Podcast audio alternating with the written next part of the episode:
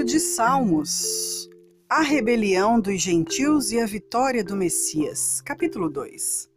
Por que se amotinam os gentios e os povos imaginam coisas vãs? Os reis da terra se levantam e os governos consultam juntamente contra o Senhor e contra o seu ungido, dizendo: Rompamos as suas ataduras e sacudamos de nós as suas cordas. Aquele que habita nos céus se irirá o Senhor zombará deles. Então lhes falará na sua ira e o seu furor os turbará.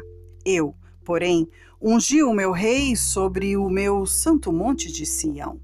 Proclamarei o decreto. O Senhor me disse: Tu és meu filho, e hoje te gerei. Pede-me, e eu te darei os gentios por herança, e os fins da terra por tua possessão. Tu os esmigalharás com a tua vara de ferro, tu os despedaçarás com a um vaso de oleiro.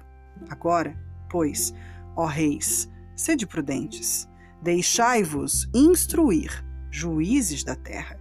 Servi ao Senhor com temor e alegrai-vos com tremor.